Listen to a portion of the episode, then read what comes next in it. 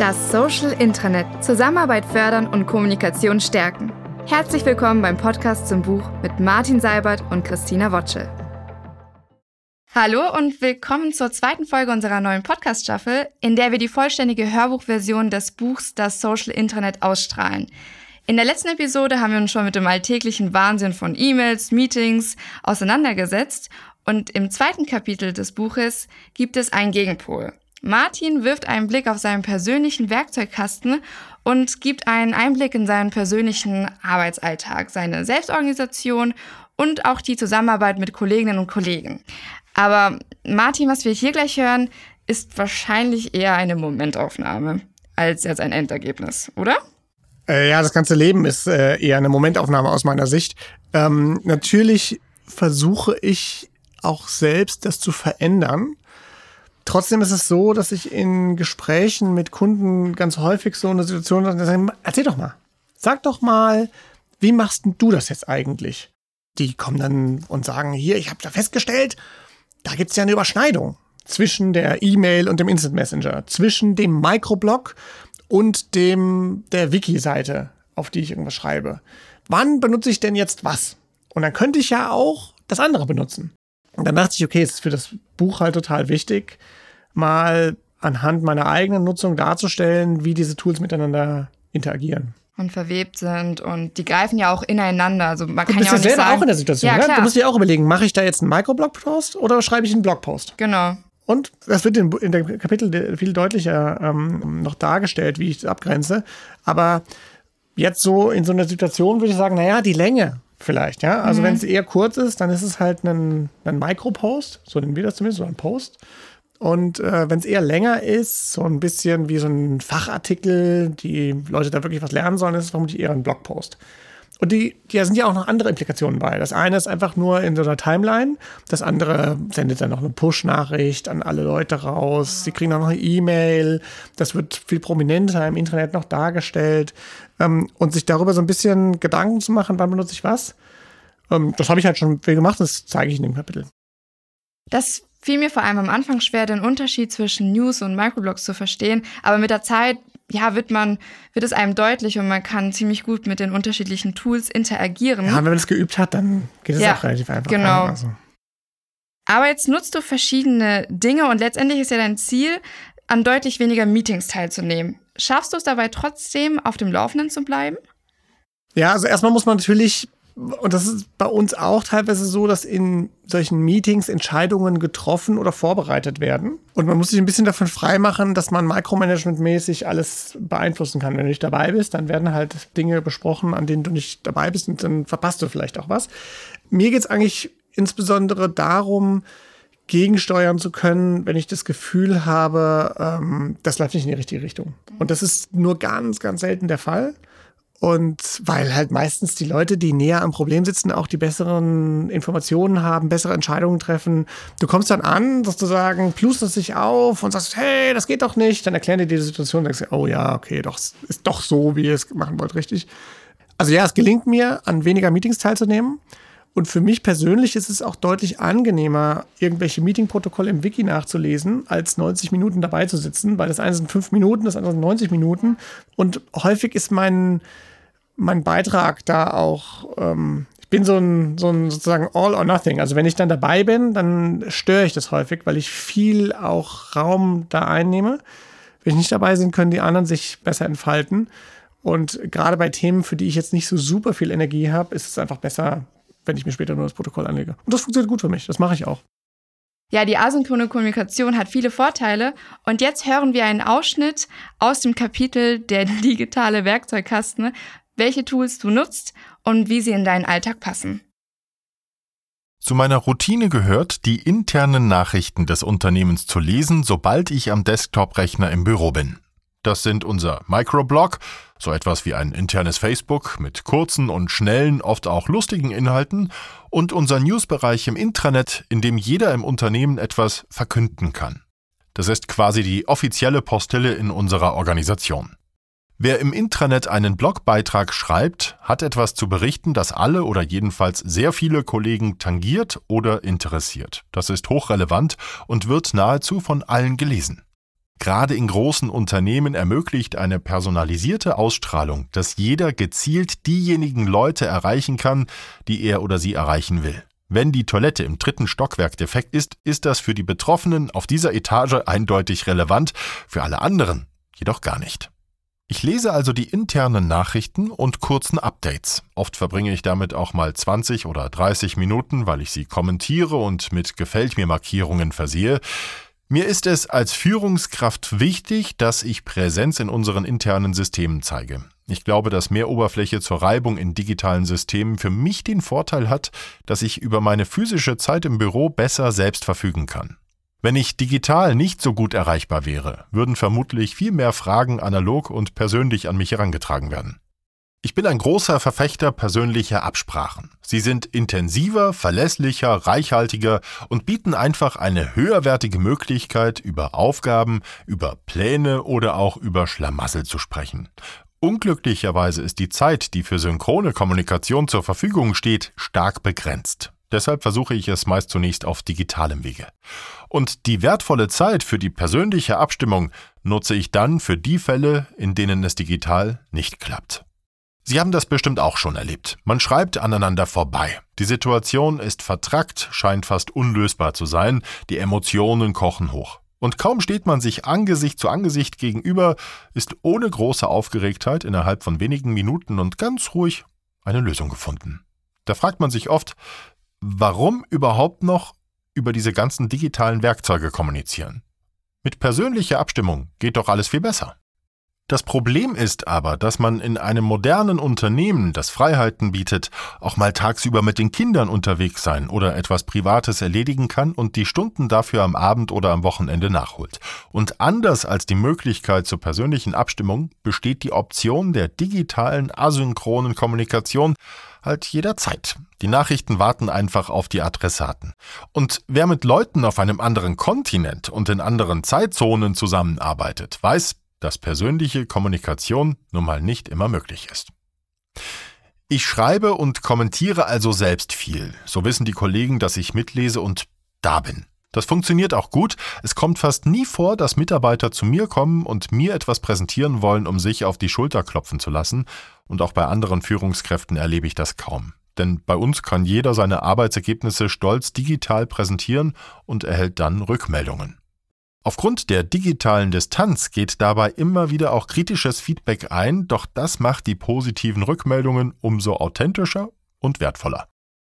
Nachdem ich die Nachrichten bearbeitet und kommentiert habe, was nebenbei auch meine Neugierde befriedigt, wende ich mich den Erwähnungen, den Add-Mentions aus unserem Aufgabensystem Jira mit der Agile Hive Erweiterung zu. Vermutlich ist es auch egal, welches System man verwendet. Moderne Aufgabenverwaltungen ermöglichen es, andere Nutzer per Add-Mention zu erwähnen.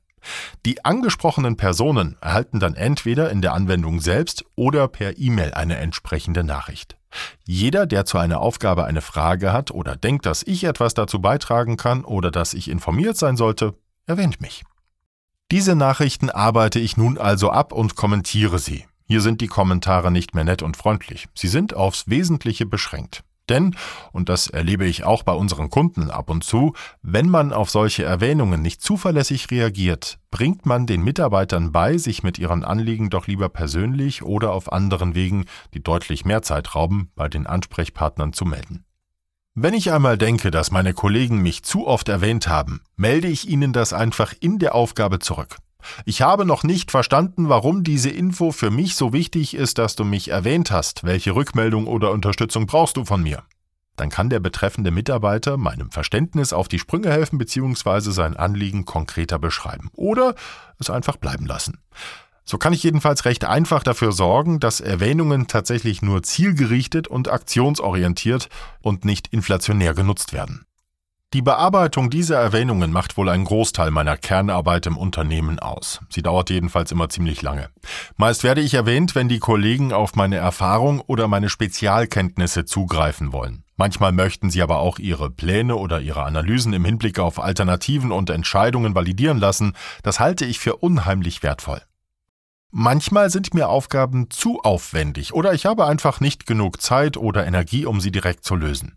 Dann lege ich eine separate neue Aufgabe an, verknüpfe sie mit dem bestehenden Ticket und kündige in einem kurzen Kommentar an, mich gelegentlich eingehender darum zu kümmern.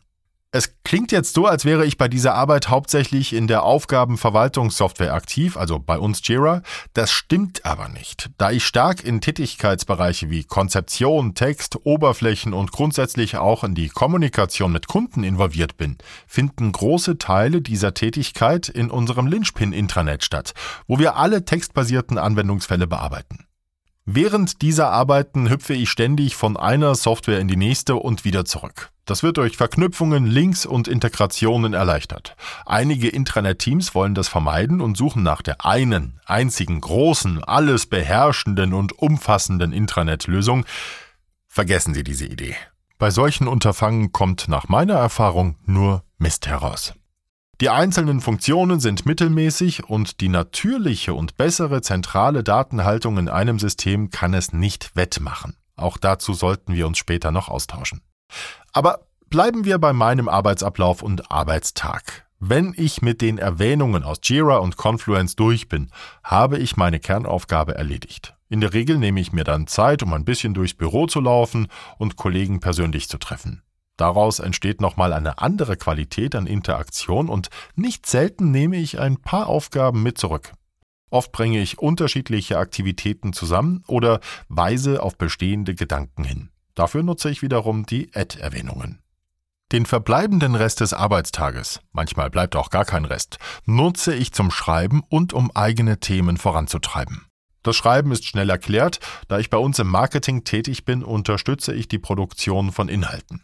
Früher, als wir noch keine Teams in der Redaktion hatten, habe ich oft schnell und dreckig YouTube-Videos aufgezeichnet und veröffentlicht. Heute gibt es in diesen Bereichen Leute, die bessere Ergebnisse als ich erzielen, also habe ich mein Wirken auf eher konzeptionelle Vorarbeiten verlagert. Für Sie ist ein Einblick in die Aufgabenverwaltung, die ich mir angewöhnt habe, bestimmt spannender als das Schreiben. Stimmt's?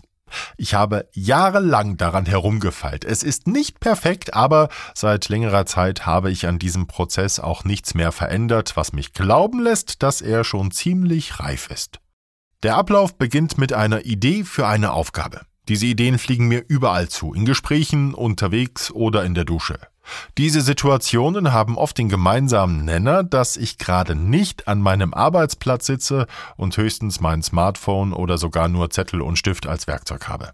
Es muss also schnell gehen. Bei mir hat sich dafür Google Keep etabliert, Google Notizen. Die Anwendung startet schnell und funktioniert auch bei schlechter oder ganz ohne Internetverbindung. Das ist mir wichtig.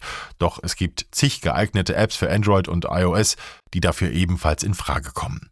Anschließend räume ich meine Ideen und Notizen wieder aus Google Keep raus. Das ist für mich wirklich nur ein schneller Ablageort. Mein Ziel besteht darin, diesen Container möglichst immer leer zu haben. Meine privaten Aufgaben landen von dort aus in Basecamp. Andere nutzen dafür Trello. Beide Lösungen sind gut, schnell und einfach. Die geschäftlichen Aufgaben wandern erstmal eins zu eins in unser Jira-System und werden dort zu Vorgängen. Hier arbeite ich dann mit Filtern weiter daran. Der erste Filter heißt Vet these issues, also schau dir diese Vorgänge mal an. Wenn ich das tue, sorge ich direkt dafür, dass alles, was nicht dringend ist, in den Status On Hold geschoben wird. Hier definiere ich in der Regel einen automatischen Wiedervorlagetermin. Ähnlich wie bei den Mails schiebe ich die Aufgaben also zunächst einfach weg. Das ist zwar nicht besonders effizient, aber es hilft mir dabei, mich auf die wirklich wichtigen Sachen zu konzentrieren. Und viele Dinge, die ich Monate oder manchmal sogar jahrelang vor mir herschiebe, brauche ich schließlich gar nicht anzugehen. Es bleibt übrig, was ich nicht verschieben kann. Von dieser Art Aufgaben gibt es immer wieder etwas. Bereite das Meeting morgen vor. Muss ich heute erledigen oder gar nicht? Denn wenn ich das Meeting morgen nicht heute vorbereite, findet es halt ohne Vorbereitung statt. Dann ist die Vorbereitungsaufgabe obsolet geworden. Um diese Aufgabe kümmere ich mich dann direkt. Manchmal bin ich auch mutig und bearbeite etwas bewusst nicht. Dann informiere ich die anderen Beteiligten nur über die Entscheidung, aber das geht natürlich nicht immer. Glücklicherweise gibt es in meinem Flow nicht allzu viele Dinge, die so ungeplant reinkommen und nicht sauber priorisiert und eingeplant werden können. Denn im nächsten Schritt kommt die Priorisierung. Das ist eine komplexe Angelegenheit. Es soll Menschen geben, die mit A, B und C auskommen. Oder mit Zahlen von 1 bis 10. Ich gehöre nicht dazu. Und unsere Projektteams auch nicht. Irgendwann sammeln sich immer Unmengen von Vorgängen in den wichtigsten Kategorien an und hängen ganz oben fest. Wenn letztlich alles gleich wichtig ist, verliert das System seinen Nutzen. Eine bessere Methode, die wir inzwischen in vielen Teams anwenden, ist WSJF nach Donald G. Reinertson. Diese Abkürzung steht für Weighted Shortest Job First und folgt einer ziemlich überzeugenden Logik. Wir starten am besten mit denjenigen kleinen Aufgaben, die uns sehr weit voranbringen. So können wir mit wenig Zeitaufwand die besten Fortschritte erzielen. Die Effekte von WSJF will ich jetzt nicht ausführlich behandeln, weil das nur peripher mit Intranets zu tun hat. Nur so viel. Wir arbeiten, ähnlich wie im agilen Projektmanagement, an kleineren Aufgaben. Wir schließen häufiger Dinge ab. Wir werden systematisch dazu getrieben, große Pakete in kleinere Päckchen aufzuteilen, denn dadurch erhalten sie einen höheren WSJF-Wert. Im zweiten Schritt vergebe ich also die WSJF-Werte für die folgenden vier Fragen. Entsteht durch die Nichtdurchführung ein Risiko oder entgeht uns eine Chance? Ist die Umsetzung mit einem Termin versehen und zeitkritisch? Wie hoch ist der Geschäftswert, wenn das erledigt ist? Wie hoch ist die Komplexität der Umsetzung? Die entsprechenden Schätzungen sind dimensionslos und erfolgen anhand der angepassten Fibonacci-Zahlen. 1, 2, 3, 5, 8, 13, 20, 40, 100.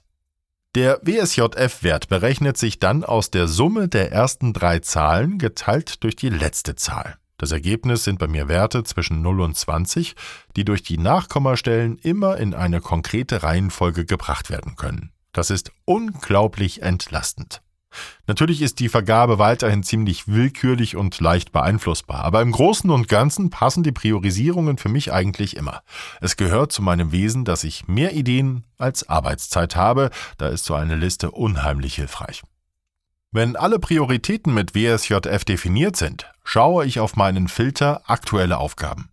Das sind letztendlich alle offenen Aufgaben, die nicht on hold auf ein Wiedervorlagedatum warten. Von hier aus schiebe ich Aufgaben mit Wiedervorlage oft einfach wieder weg, bis die Liste übersichtlich wird.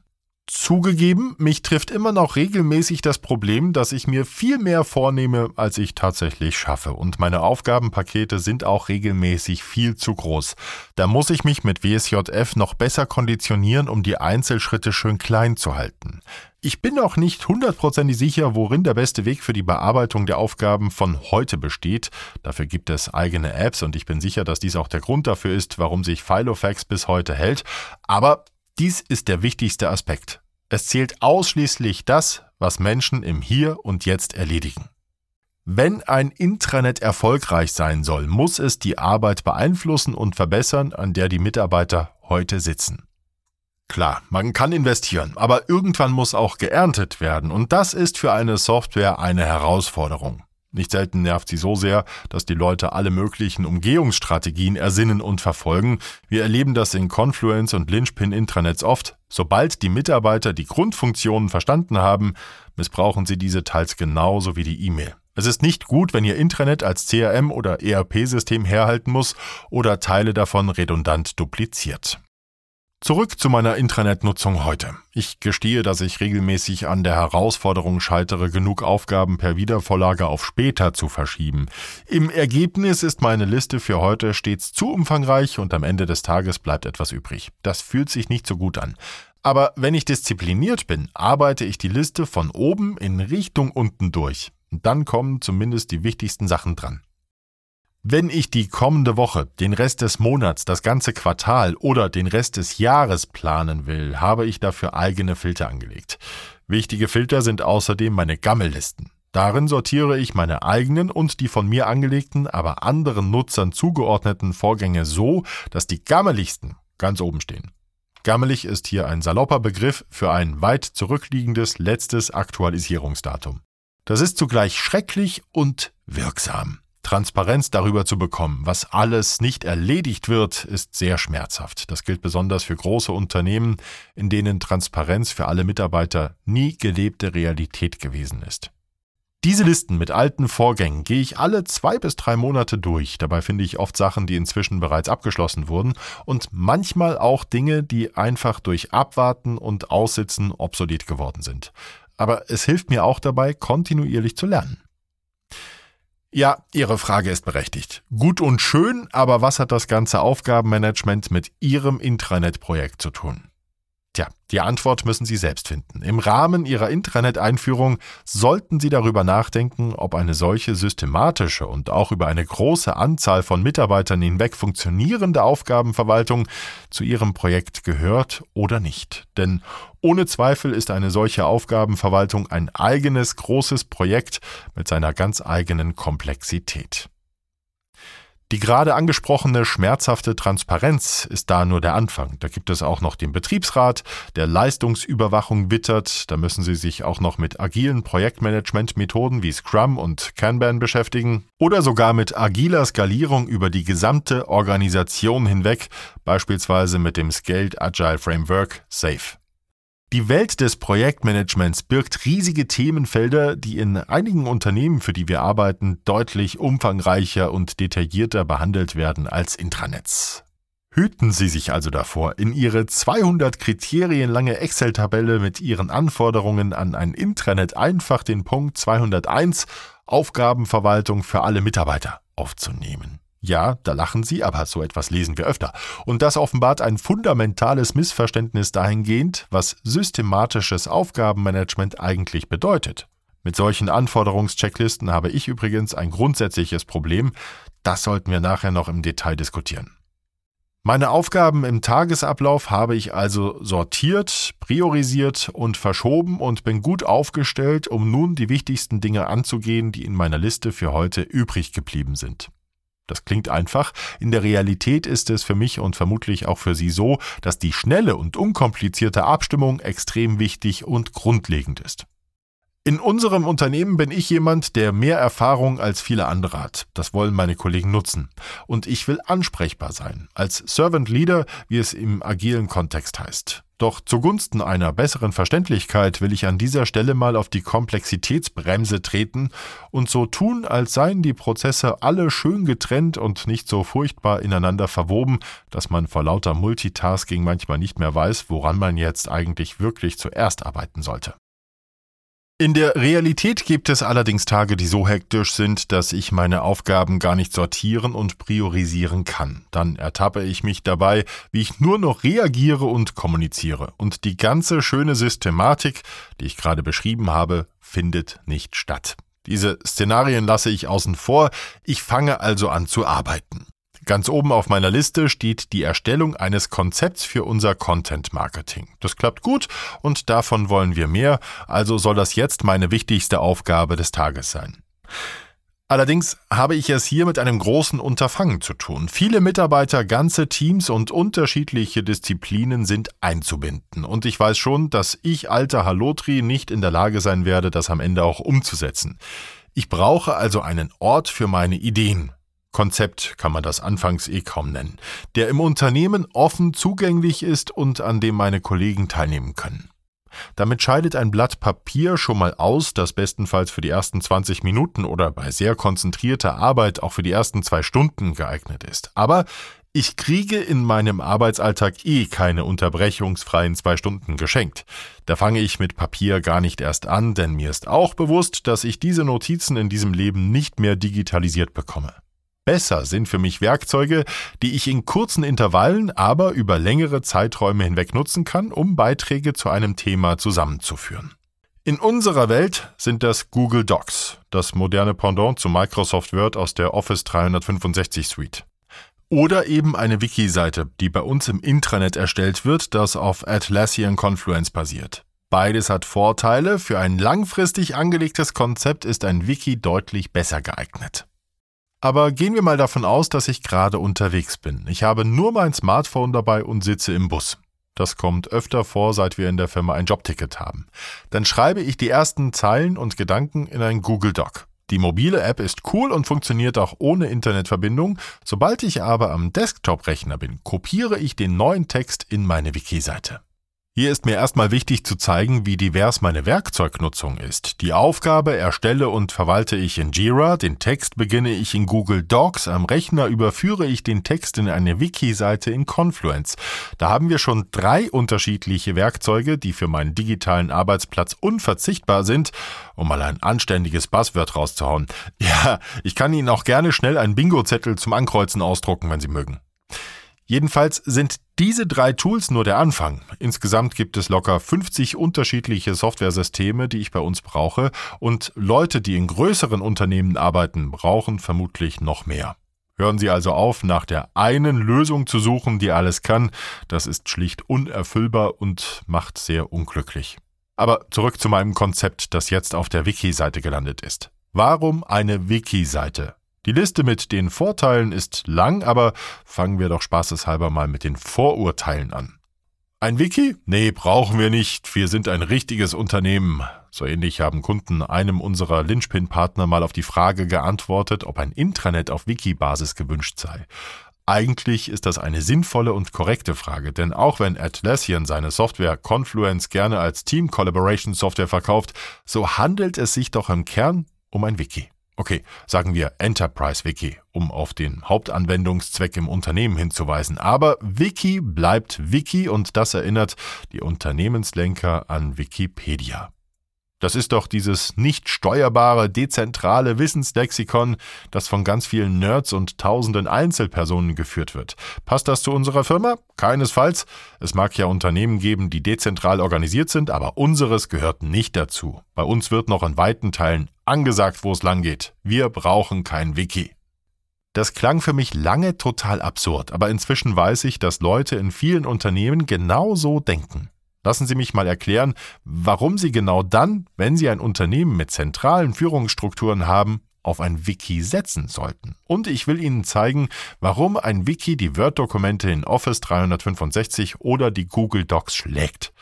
Dafür brauchen Sie übrigens nicht mal Confluence. Fast jedes andere Wiki tut's auch. Ja, Office 365 heißt ja jetzt Microsoft 365. Mir stellt sich jetzt die Frage, warum es eigentlich bei anderen Unternehmen so viele Vorbehalte und Vorurteile gegenüber Wikis gibt. Weil bei uns, ich kenne es gar nicht anders, also bei uns läuft's. Ja, also ganz früher, das ist bestimmt schon 20 Jahre her, da gab es Kollegen, die sagten, ich denke in Word oder ich denke in PowerPoint. Und ich vermute, dass es die in anderen Unternehmen heute noch gibt. Jedenfalls verhalten sie sich so, als wäre es so. Und ähm, Erstmal kannst du mir glauben, es gibt da draußen ganz viele Unternehmen, die nicht mit Wikis, sondern mit Word und PowerPoint ähm, sozusagen konzeptionelle Entwicklungen machen. Und das hat zum einen was, glaube ich, mit dem Prinzip, ich erarbeite das, dann darf jemand anderes noch drüber gucken. Und aber eigentlich ist es mein Dokument, also mein Silo und meine Welt, die ich hier also schaffe. herrscht so ein Kontrollzwang zwischen den Parteien. Ja, also, also ich will das beherrschen, ja. Also mhm. ich will, äh, das ist mein Thema, es ist meine Präsentation, ich stehe dafür gerade und deshalb ist es auch mein Dokument. Und in dem Wiki ist es ja, ähm, in der Softwareentwicklung würde man sagen, Collective Code Ownership. Also jeder darf da drin rumvorwerken. Und das ist den Leuten insbesondere dann äußerst unangenehm, wenn sie das Gefühl haben, ich bin noch in einem frühen Entwurfsstadium. Da kommen die irgendwie an und sagen, was? Da hat jetzt der Franz einfach in meinem Text rumgewurstelt. Ich war doch gar nicht fertig. Das wusste ich eh, dass der, was der reingeschrieben hat. Das, äh, das ist zumindest der Vorbehalt. In der Realität kommt es dazu nicht, sondern die Leute denken, ach ja, stimmt, guter zusätzlicher Aspekt, habe ich noch gar nicht dran gedacht. Hätte ich vielleicht noch dran gedacht, aber gut, dass es jetzt schon drin steht. Und ja, im weiteren Verlauf ähm, geht es halt jetzt genau darum, was man so feststellt im Unternehmen, was richtig gut funktioniert, wenn man einen Wiki macht. Natürlich können Sie weiterleben, ohne einen Wiki zu benutzen, aber mein Ziel ist ja, Ihnen Möglichkeiten aufzuzeigen, wie das besser werden kann. Und ja, ich glaube, da gibt es viele Punkte. Ja, welche Vorteile einfach ein, ja, die Zusammenarbeit in einem Wiki haben kann. Und das hören wir jetzt im folgenden Ausschnitt. Meine fünf besten Argumente für ein Wiki. Erstens Kontrolle und Transparenz. Wiki-Seiten schaffen eine gemeinschaftliche Eigentümerschaft durch Kontrolle und Transparenz. Die Dokumente, die in Word und Google Docs entstehen, leben in der Regel nicht besonders lange. Man sagt auch, dass die Persistenz gering ist. Aber das ist nur das eine Problem. Viel kritischer ist die Tatsache, dass diese Dokumente theoretisch zwar Zusammenarbeitsmöglichkeiten bieten, doch in der Praxis bleiben sie ungenutzt. In einem durchschnittlichen Unternehmen sind an den allermeisten Dokumenten höchstens eine Handvoll Leute beteiligt, meist gibt es sogar nur einen einzigen Bearbeiter. Zweitens. Mehr Zusammenarbeit. Wiki-Seiten aktivieren Zusammenarbeit durch kleine und schnelle Änderungen. Normalerweise ist die Übergabe und die Zusammenarbeit an Dokumenten ein ziemlich aufwendiges Unterfangen. Wenn Sie noch mit Dateien arbeiten, wissen Sie, wie lästig es ist, wenn Leute Änderungen an unterschiedlichen Dateien vornehmen und sie dann später versuchen, diese zu einer einzigen aktuellen Version zusammenzufassen. Das ist einfach schrecklich und niemand sollte sich mit so etwas herumplagen müssen. Da sind Google Docs und MS Word im Rahmen von Office 365 wirklich eine Entlastung. Aber in der Realität entstehen in den weiterhin komplett isolierten Dokumenten trotzdem keine Horte der Zusammenarbeit.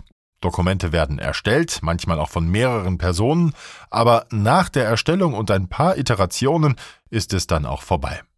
In einem Wiki hingegen läuft es anders. Änderungen sind einfach und schnell durchgeführt. Jeder, der eine Änderung anbringt, wird in der Standardeinstellung einem Abonnement hinzugefügt und über künftige Änderungen per Mail benachrichtigt. Über diese Änderungsbenachrichtigungen werden oft weitere Aktivitäten hervorgerufen. Drittens. Gute Auffindbarkeit. Wiki-Seiten sind gut auffindbar. Der Zusammenarbeitseffekt hängt auch damit zusammen, dass Dokumente und selbst kleine Änderungen in einem Wiki leicht auffindbar sind. Das Wiki lädt förmlich zum Stöbern ein.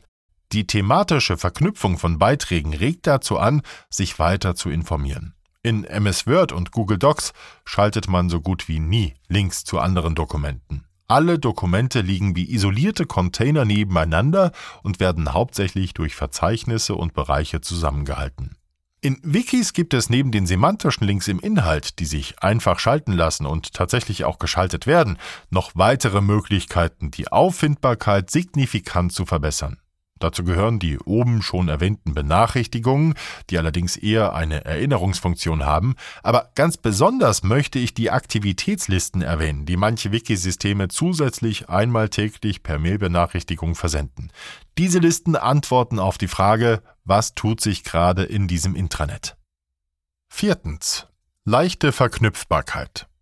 Wiki-Seiten können in einem Netz miteinander verknüpft werden. Die Rolle semantischer Netze habe ich gerade schon kurz erwähnt und möchte das gerne etwas vertiefen. Es gibt da draußen inzwischen ein paar Microsoft-Gläubige. In Gesprächen wenden diese Microsoft-Nutzer ein Ja, aber man kann doch bei Word und Excel und PowerPoint auch Links schalten. Und dann entsteht ebenfalls ein semantisches Netz. Und ja, das ist in der Theorie richtig. In der Realität passiert es dennoch nicht. Und auch die vorhin beschriebenen weiteren Funktionen, die die Zusammenarbeit und das Setzen von Links begünstigen, fehlen. Aber nehmen wir mal an, dass es in Ihrem Unternehmen anders ist und Sie tatsächlich regelmäßig alle verwandten und relevanten Dokumente und Inhalte miteinander verlinken. Dann entsteht ein Netz, das das Entdecken von Inhalten, Discovery of Content, deutlich einfacher macht. Auf einmal finden wir auf Übersichtsseiten bzw. in Dokumenten eine Orientierung. Wir können Gewissheit darüber bekommen, welche Infos für Mitarbeiter zur Verfügung stehen und einen sinnvollen Ort finden, um selbst etwas von unserem Wissen beizutragen.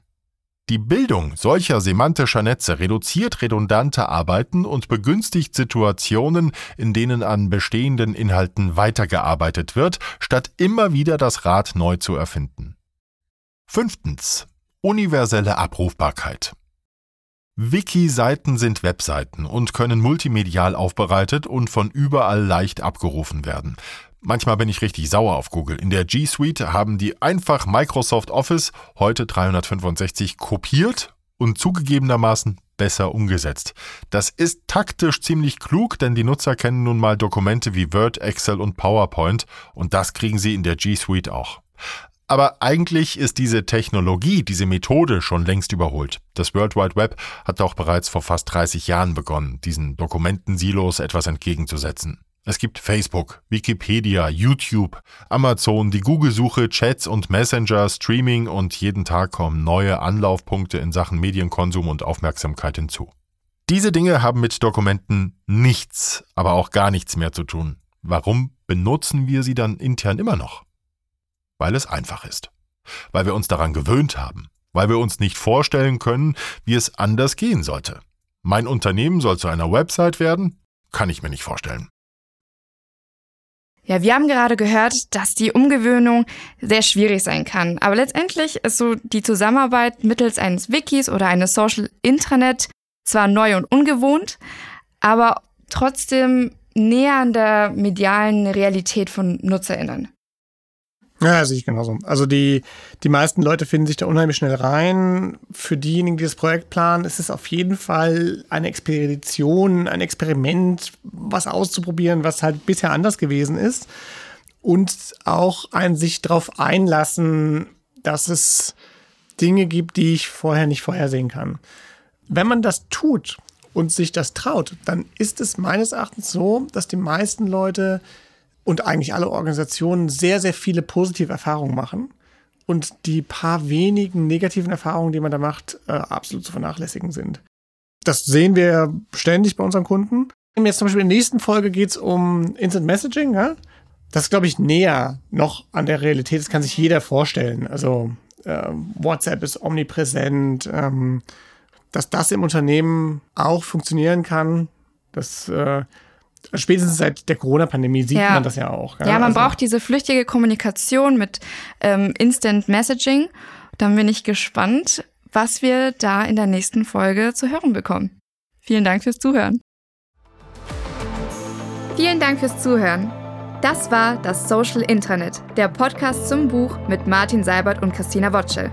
Das Buch in voller Länge ist überall erhältlich als E-Book, Audiobook und Taschenbuch.